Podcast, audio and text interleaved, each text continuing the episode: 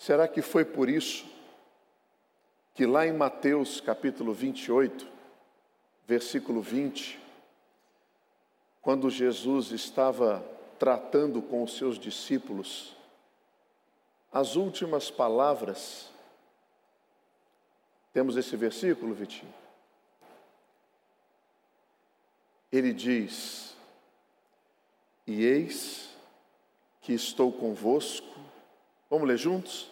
E eis que estou convosco todos os dias, até a consumação do século. Amém? Jesus reafirma essa verdade para dizer que o pastor continua conosco na envergadura deste arco da bondade, que não se realizou, que não se cumpriu, no meio da dor, no meio da separação, no meio da infertilidade, no meio do desemprego, no meio da angústia, eis que estou convosco todos os dias. Mas se nós formos honestos, Existem alguns capítulos da nossa vida que a gente vai olhar para trás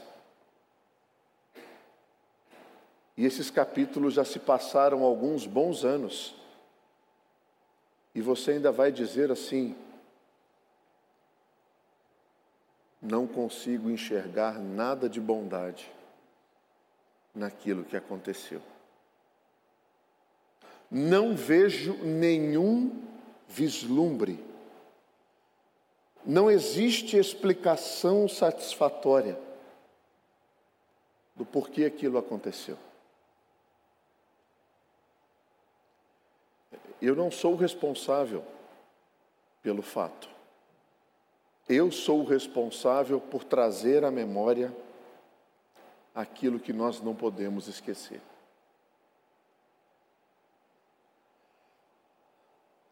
Davi, ele é um homem que permanece absolutamente confiante no Senhor. Mesmo nos capítulos mais difíceis da sua vida. Se você está se lembrando do episódio em que ele perde um filho, as reações dele mostram exatamente as reações de alguém que está consciente da presença do pastor. Porque ele ora, ele jejua, ele busca a Deus, mas quando a tragédia acontece, ele se levanta, se alimenta, se banha, se perfuma e vai adorar na casa do Senhor.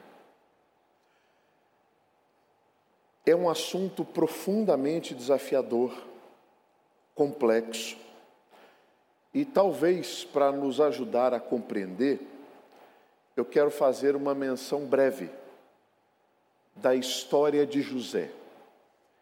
Eu sei que a gente já expôs toda a história de José, se eu não me engano, em 2000, foi no ano passado? Acho que foi, né? Ou 20 ou 21. Nós falamos longamente sobre a história de José. Mas eu quero colocar na história de José essa perspectiva do arco da bondade, num pedaço dela para você entender um pouquinho melhor como que a presença do pastor afeta o comportamento daquele que tem consciência da presença do pastor. José ele é o décimo primeiro filho de doze. Ele tem uma uma certa, o seu pai tem uma certa predileção por ele. Ele é o querido. Ele é aquele que quando o frango caipira era colocado à mesa, os pais olhavam e diziam: "Quer a sobrecoxa, meu amor?" Ele é aquele que recebe a roupa diferenciada. Não a roupa comprada no brechó, não, ele nós vamos lá no shopping Iguatemi, filhão, para você escolher uma roupa para você. Ele é aquele que, quando o pai mandava ele ver se os irmãos estavam trabalhando, ele pegava o seu quadriciclo off-road e andando pelos desertos e visitava os irmãos dizendo: "Tá tudo bem por aí?" Isso provoca uma certa rivalidade entre os irmãos e vem a gota d'água da história, quando ele começa a repartir com os irmãos alguns sonhos que ele tem eu vejo vocês se dobrando diante de mim. Eu me considero praticamente como o astro maior e todos os astros ao meu redor. E aí os irmãos resolvem dar um fim nessa história, pega a roupa da Gucci, rasga ela, põe ele lá, vende e ele vai como escravo para o Egito. Mas o interessante é que quando ele chega no Egito, ele chega como escravo de um cara chamado Potifar. E o relato bíblico do início dessa fase da vida dele, que é Gênesis capítulo 39, versículo 2, diz assim: O Senhor era com quem? Com José. O Senhor estava com ele. É, Como que esse menino, mimado, passando pelo aquilo que passa, tem a consciência de que o Senhor estava com ele. Não diz que José afirma isso, o Senhor estava comigo, não. Mas o que José faz revela essa consciência dele. Porque muitos de nós temos uma característica de agir e de nos comportar baseado em trocas. As pessoas que me tratam bem, eu trato bem, as pessoas que me tratam mal, eu pago com a mesma moeda. Mas o texto diz que José veio a ser próspero. Tudo que ele fazia dava certo, gerava alegria para aquele que o havia comprado. O comportamento de José não é um comportamento de rebeldia, mas é um comportamento de submissão. E aparentemente, nós temos a impressão de que agora as coisas vão começar a se ajustar na vida dele. Mas aí entra dentro dessa equação uma egípcia fogosa, que se admira muito pela formosura de José. A expressão bíblica diz que ela se atraiu pela sua aparência e pelo seu corpo. E aí tem aquele episódio que nós conhecemos, em que ele se esquiva, sua roupa rasga, ele dá o pé, ele é acusado, e aí o seu senhor faz aquele escarcel e ele vai preso.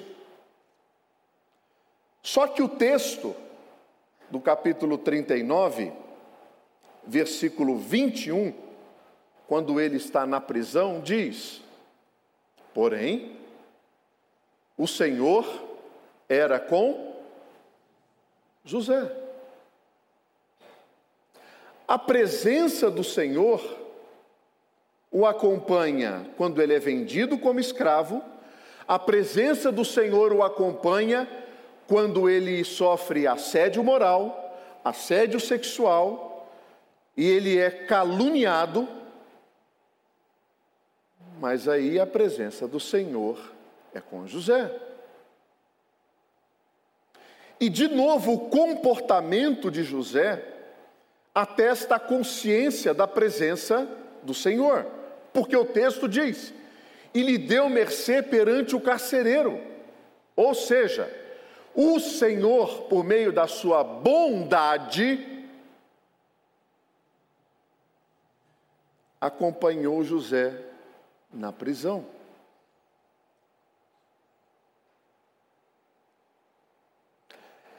Essas percepções, elas acompanham todo o restante da história de José. A revelação dos sonhos, quando ele é levado diante do Faraó, a interpretação do sonho de Faraó, a indicação estratégica que José administra para que o Egito fosse um celeiro do mundo, a bondade e a misericórdia do Senhor acompanham a vida deste homem. Olha o arco da bondade sendo traçado e um intervalo de vários episódios difíceis sendo vividos no meio desse arco da bondade. E aí eu faço uma pergunta para você: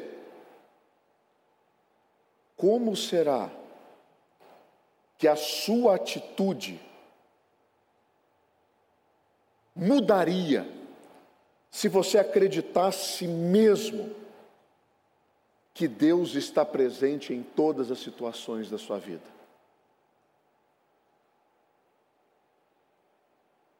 Como seria se nós acreditássemos de verdade nisso? Deus está presente em todas as situações da minha vida.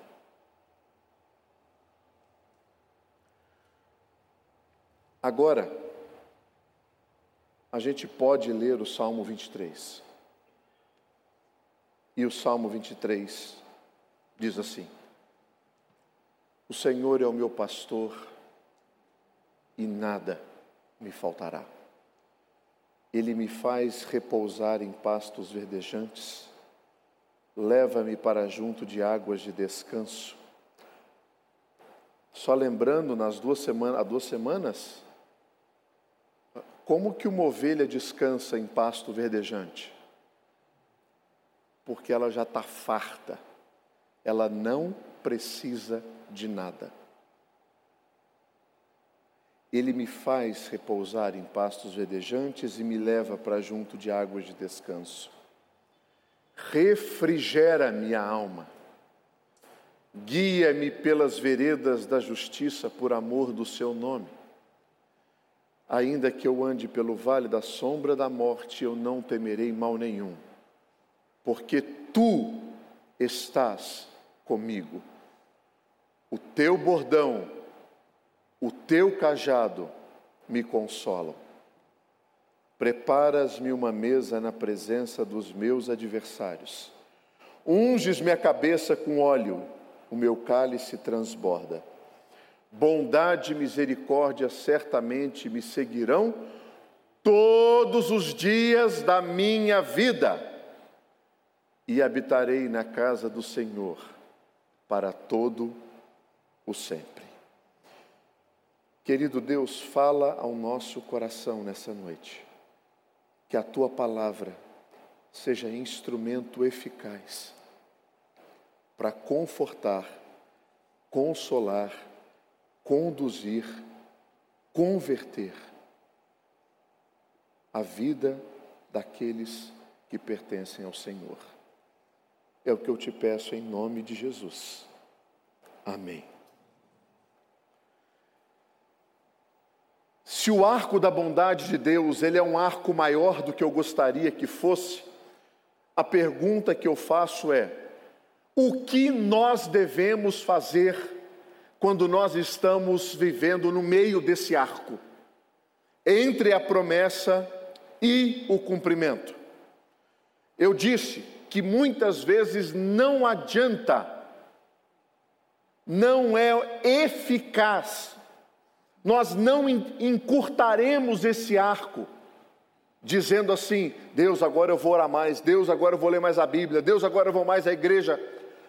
Eu não estou dizendo que essas coisas não sejam importantes, elas são fundamentais. Mas muitas vezes, nessas situações, elas não encurtam o tempo de Deus. Gustavo, o que eu faço então? Espera. Aguarde. Porque tem coisas que precisam simplesmente que a gente aguarde. Lembra do Salmo 46, versículo 10? Aquietai-vos e sabei. Vamos ler junto? Aquietai-vos e sabei que eu sou Deus. Sou exaltado entre as nações, sou exaltado na terra. Muitas vezes na nossa vida, o que nós temos que fazer simplesmente é esperar. Não adianta lutar, não adianta pegar armas. Mas, Gustavo, tem um jeito certo de nós esperarmos? É claro que tem.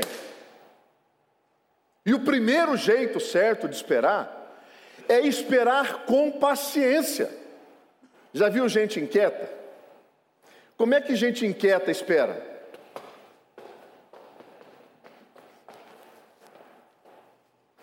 Não vem, aí olha o celular, olha o homem, vendo. Tenha paciência, porque a pressa não é de Deus. Quem se apressa? Quem está atrasado. Quem se apressa? Quem é ansioso? Quem se apressa? Quem quer que as coisas aconteçam exatamente do seu jeito? Quem se apressa? É pecador que tem pressa, Deus não tem pressa. A melhor maneira de nós esperarmos as coisas que estão fora do nosso controle é ter consciência de que existe uma promessa, haverá um cumprimento. E essa promessa diz: bondade e misericórdia me seguirão todos os dias da minha vida. Não vai te seguir segunda, quarta e sexta. A bondade de Deus não tem rodízio. Ó, de sexta-feira não roda. Não tem isso. São todos os dias. Gustavo, eu não estou vendo a bondade, é o arco. Ainda não aconteceu. Muitas coisas talvez nós só teremos consciência, se Deus quiser, na glória. Quem disse que Deus tem que nos dar todas as respostas? Não é uma característica nossa. Gustavo, mas por que que isso acontece só comigo? Você está lendo a Bíblia? José. Você imagina Abraão? Você, já, você imagina Abraão? Deus falando para ele: Eu vou fazer de você uma nação que nem as estrelas do céu se compararão a elas. Aí ele, aí ele olha no espelho. Não vai dar certo esse negócio. Você imagina Moisés? O nascimento de Moisés foi um nascimento muito marcado, porque ele, ele nasce no meio de um, é, de um assassinato infantil em massa. Mas a família dele olhou para ele e eles ficaram maravilhados com a criança. Olharam para ele e disseram assim: esse menino é especial. Foram três meses escondendo Moisés. Aí ele vai para o Egito, aí ele passa 40 anos formando no Egito. Aí depois ele vai para o deserto. E no deserto ele passa mais 40 anos fugindo de algumas realidades. Você imagina um homem com 80 anos vendo a sua vida um fracasso, recebendo uma missão de Deus, dizendo você vai ser o libertador do povo. Você imagina a vida de Jó? Você imagina? Jó passando por tudo que passou. Seja bem-vindo ao grupo daqueles que vivem no arco da bondade, daqueles que sabem da promessa, mas ainda não viu o cumprimento. Você imagina a vida dos discípulos, quando eles viram o Senhor Jesus, dizendo as últimas palavras: está consumado, e expirando, entregou o seu espírito, e morreu, e acabou, o sonho acabou. Longas horas de espera, de fuga. Quantas coisas não passaram pela mente desses homens, daquelas mulheres que foram tocadas por ele, transformadas.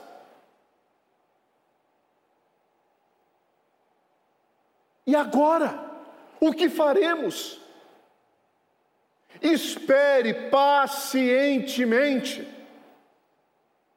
Não atropele as coisas. Não tente tomar as rédeas da sua vida. O controle não pertence a você. Existem áreas da nossa vida que é necessário que a gente pare, espere. Quem tem pressa é Deus. Ou melhor, somos nós. Deus não tem. Nós temos pressa. Deus não tem pressa. É impressionante como que esse negócio de pressa ele ele fere a igreja do Senhor. Sabe por quê? Chega uma pessoa na igreja, visitando a igreja, primeira vez que entrou aqui. E aí, na semana seguinte, a gente já quer que essa pessoa tenha abandonado todos os seus hábitos, que ela tenha uma transformação de vida milagrosa, que o mentiroso nunca mais conte uma mentira que o menino que luta contra a sua sexualidade abandone de uma vez por todas, de uma semana para outra, todas aquelas crises que ele enfrenta há 20 anos. Que uma mulher que está acostumada com um, um estilo de vida de pegação geral, na semana seguinte se torne uma freira protestante. Aí eu pergunto para você: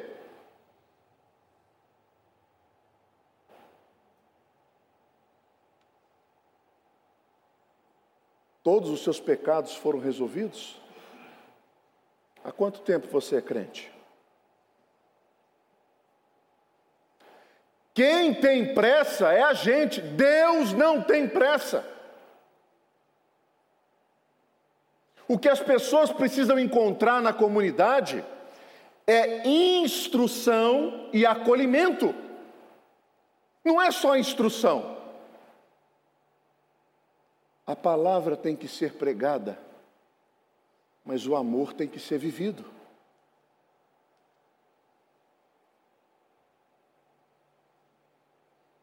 A gente tem que aprender a esperar pacientemente no Senhor. Gustavo, que mais? Espere com paciência, mas espere com confiança. Pense em todas as coisas que a história de José revela acerca da soberania de Deus. Todas elas. Desde o seu da sua infância, o ciúme dos irmãos, a venda para Potifar, o fato dele ter sido acusado, dele ter sido preso, até mesmo fatos da nossa vida que nós atribuímos ao azar, estão envoltos na provisão de Deus. Olha só, vamos voltar para a história de José. Por que que José foi acusado de tentar ter relação com a esposa de Potifar? ela tinha a prova nas mãos. Qual era a prova? A roupa dele. Aí a gente começa a se perguntar: mas e se ele não tivesse usando aquele tecido mequetrefe do Egito? E se a roupa dele fosse boa? Eu tenho certeza que se ele tivesse com a túnica que o pai tinha dado para ele, não tinha rasgado. E se ele tivesse esquivado um segundo antes, quando ele viu aquelas unhas vermelhas enormes indo para cima dele, e se ele tivesse dado uma esquivada e ela passou em vão e ele sai correndo, não teria a prova do crime. E se não tendo prova do crime, o seu chefe, o seu dono, o seu senhor, dissesse para ele: Eu vou acreditar em você você não vai ser preso. Se ele não fosse preso, não haveria a interpretação dos sonhos dos prisioneiros e nem haveria a indicação de que ele interpretava sonhos para Faraó, e nem haveria ainda a indicação dele para ser o governante principal do Egito, e não haveria ainda o reencontro dele com a sua família e a preservação do povo e da semente que veio Jesus Cristo. Todos os episódios da nossa vida estão envoltos na provisão de Deus. Você não foi largado na criação. Você é conduzido por um pastor que anda ao seu lado em pastos verdejantes, águas tranquilas e vale da sombra da morte. Espere com confiança, confiança naquele que não dorme, não cochila, confiança naquele que te ama, confiança naquele que é bom e é soberano e nós podemos confiar. Mas eu sei que alguns de vocês vão dizer assim: é, Gustavo, tudo isso é muito bonito, mas você não conhece a minha história. Você não sabe que muito do que eu estou vivendo hoje, eu sou o responsável por ter causado. Eu sou o responsável.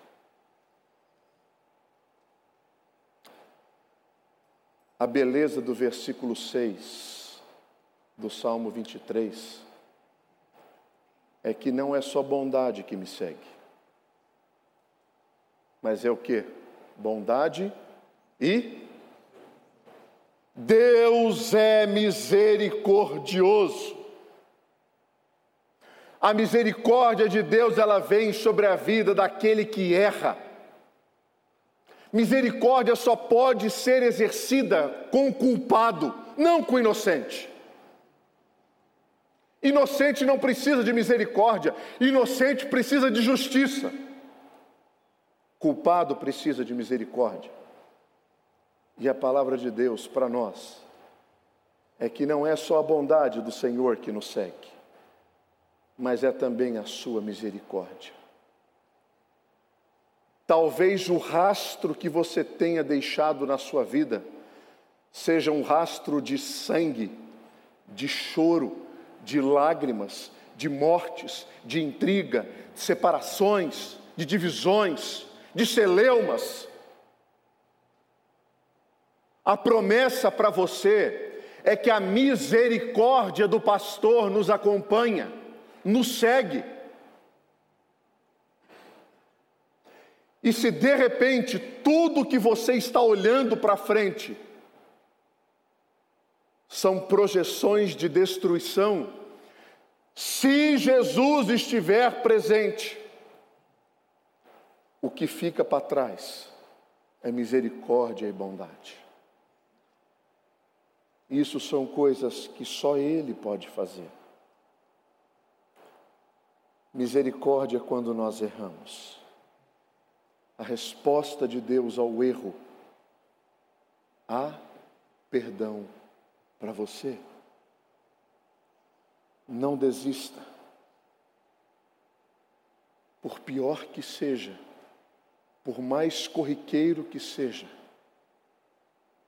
se arrependa. Desfrute do rastro de bondade e misericórdia que cobre as nossas transgressões.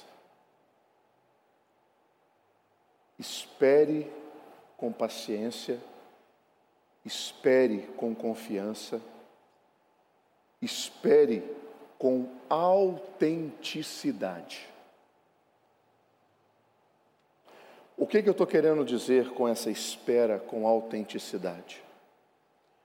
Eu já, eu já disse para vocês várias vezes: a Bíblia não esconde sentimentos humanos, ela relata, ela deixa escancarado. Não teve um revisor para maquiar as coisas que não são tão belas na Escritura. Não teve um redator final dizendo assim: Olha, Senhor, com todo respeito, isso daqui não vai ficar muito bem para a sua imagem. Não. Existem salmos na Escritura Sagrada que são diálogos do salmista para Deus, dizendo para ele com todas as letras: Por que o Senhor está me esquecendo de propósito? Por que, que intencionalmente o Senhor não me responde? Você fala isso para Deus? Você já fez alguma oração dessa para Deus, dizendo assim: Eu vou ser bem sincero, eu tenho certeza que hoje o Senhor não está me ouvindo, porque não é possível ter passado por tudo que eu passei. Onde está o Senhor? E aí você pode estar pensando assim, mas Gustavo, isso é murmuração. Não! Isso é lamentação, não é murmuração. Existem mais de 65 salmos de lamento. Mas qual é a diferença entre murmuração e lamento? Quando eu estou lamentando, eu estou expressando a minha dependência de Deus. Eu não estou fazendo isso para outra pessoa. Eu estou olhando nos olhos do Senhor e estou dizendo para Ele: essa é a minha dor, isso é o que eu estou sentindo, Senhor. Fale para o Senhor a sua dor. Quando eu lamento, eu estou mostrando a minha humildade diante daquele que é o Senhor de todas as coisas. Eu expresso o meu arrependimento e, consequentemente, o lamento agrada a Deus, porque é sinal de intimidade. A murmuração não. A murmuração, ela é uma marca de pessoas que são autônomas. Eu tenho as minhas próprias leis e o que Deus está fazendo é inadmissível segundo o meu código de lei. O murmurador é aquele que é marcado pelo orgulho, ou seja, qualquer pessoa poderia passar por isso, mas eu não merecia isso. É um absurdo o que está acontecendo comigo. Agora, a principal marca da murmuração, sabe qual é? É a incredulidade, não é a dependência. Eu sei que a linha que separa a murmuração do lamento não é uma linha tão bem definida assim no primeiro momento. Mas agora nós temos condição de entender perfeitamente essas duas características. Espere com autenticidade. Registre as suas orações. Registre a sua frustração. Eu lembro, eu estava no quarto ano do seminário. Era o mês de novembro. Todos da minha sala já tinham um campo para trabalhar, já estavam fechados com igrejas, já haviam sido contactados por elas. Eu tinha um casamento para daqui a seis meses. E não tinha a mínima ideia para onde eu iria. E foi uma época muito difícil. E eu passei a registrar todas as minhas orações que eu fazia à noite. Vez em quando, quando eu passo por um momento difícil, eu pego esse diário, abro e vou lendo as orações. Tem muito lamento lá.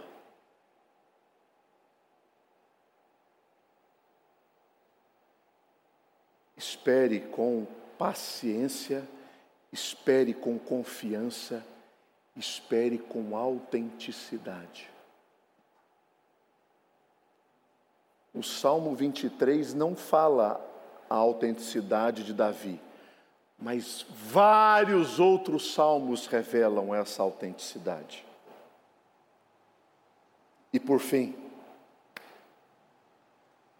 espere com expectativa.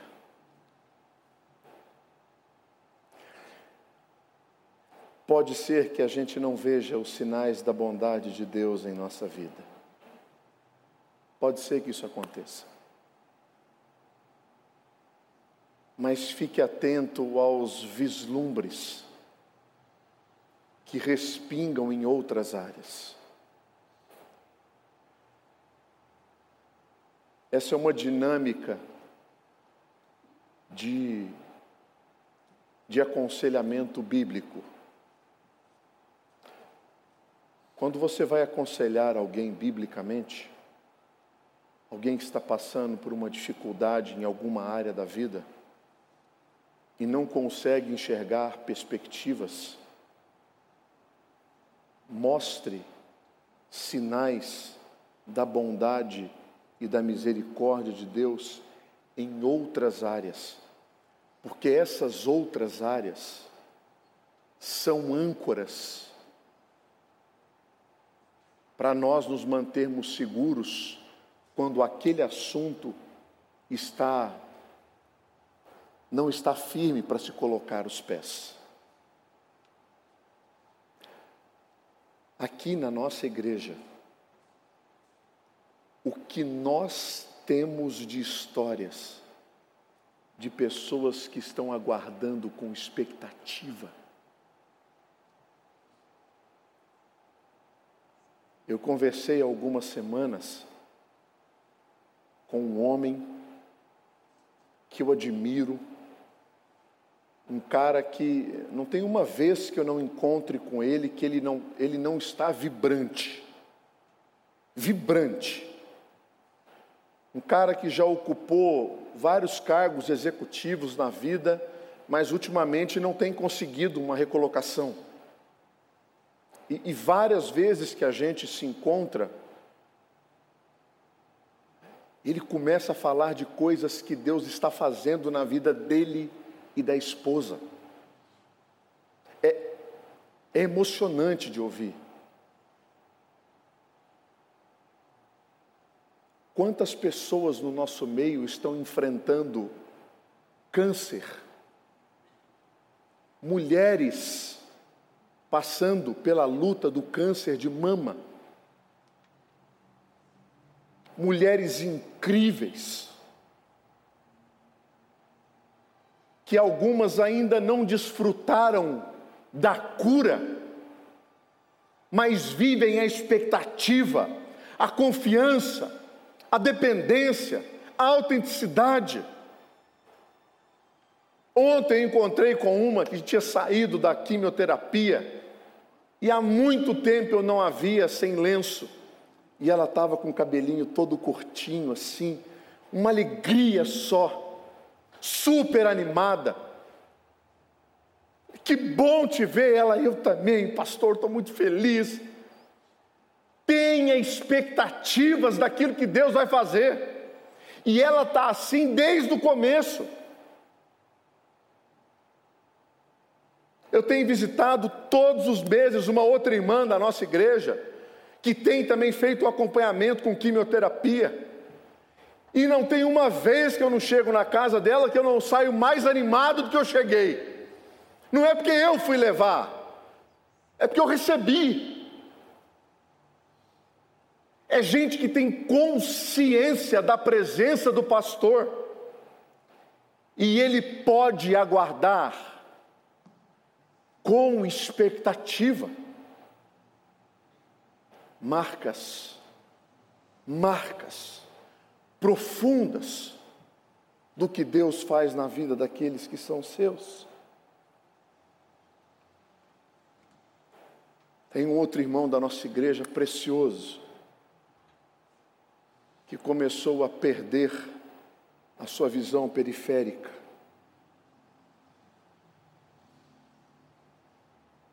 Um homem de Deus. Tem uma vez que a gente não encontra com ele.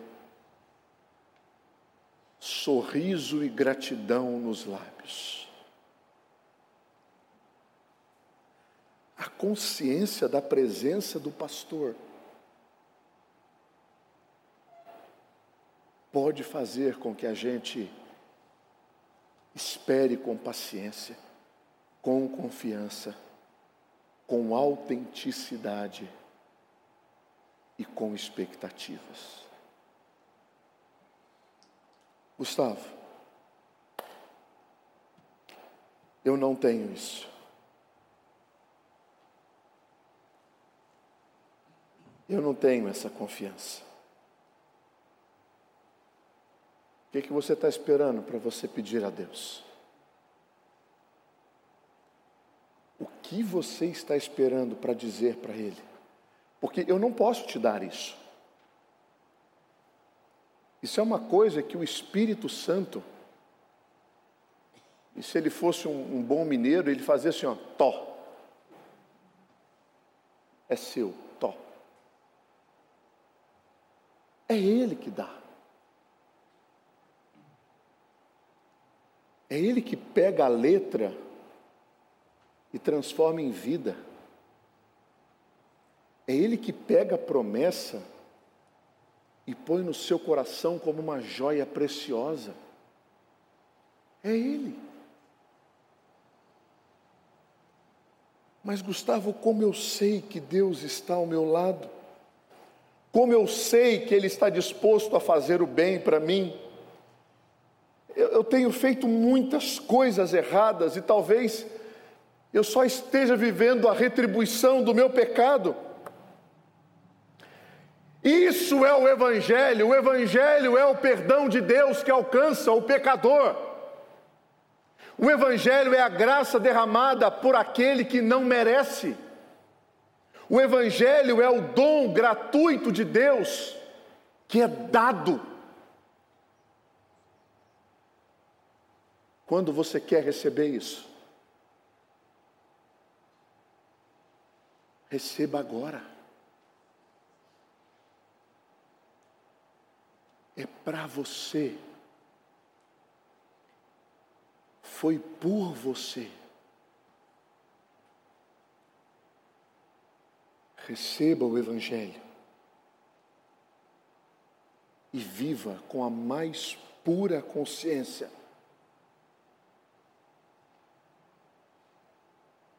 de que o Senhor é o meu pastor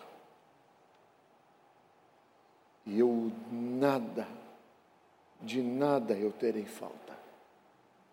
O Senhor é o meu pastor e bondade e misericórdia certamente me seguirão todos os dias da minha vida. Só em Cristo isso é possível. Só em Cristo isso é verdade. Quem sabe você não aproveita essa canção para se render à beleza e à grandeza de Jesus e dizer para Ele: Eu sou o teu, Senhor, eu sou tua.